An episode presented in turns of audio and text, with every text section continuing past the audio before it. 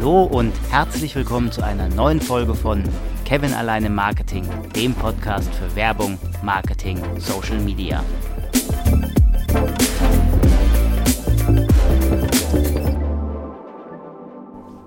Heute geht es mal um ein Markenlogo, denn nach 22 Jahren hat Burger King es getan. Es verändert seinen Markenauftritt. Still und heimlich, zumindest für mich, hat Burger King in den letzten Tagen sein Logo verändert. In den nächsten Monaten werden dazu auch Filialen, Verpackungen etc. umgemodelt. Zugegeben, das alte Logo war mehr oder weniger spielerisch gestaltet. Rote Schrift, gelbe Brötchenhälften, ominöses blaues irgendwas als Umrandung, so auch die Filialengestaltung, die Verpackung und so weiter. Es war wie damals bei McDonald's in den 90er Jahren hat man das ja gehabt und Anfang der 2000er. Das sah spielerisch aus, das sah eher danach aus, es war für Kinder, es war Fast Food einfach.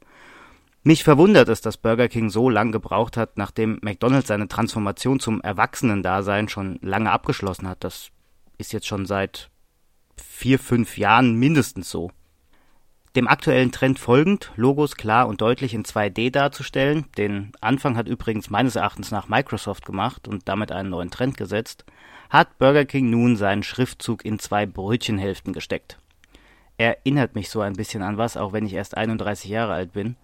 Das gab es bei Burger King schon mal. Das erste Logo des Fastfood-Giganten war nämlich auch so gebaut. Schriftzug in zwei Brötchenhälften, fertig. Außer, dass sich nun die Schriftart runder und die Farben knalliger darstellen als damals, hat sich vom Urlogo nicht viel verändert.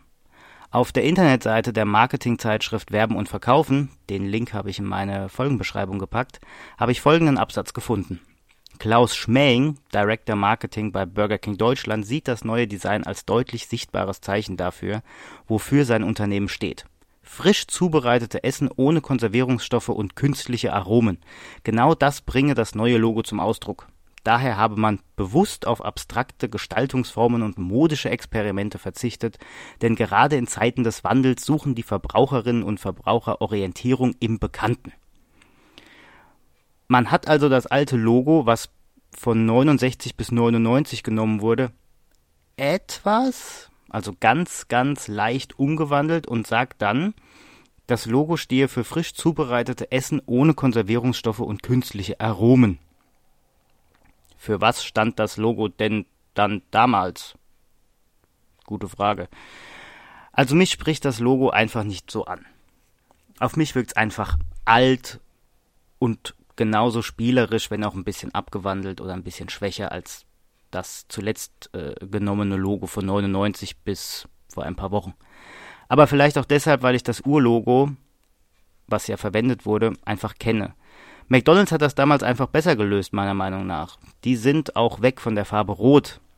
Sie haben zwar immer noch das, das goldene oder das gelbe M, aber die Hintergrundfarbe war ja früher rot.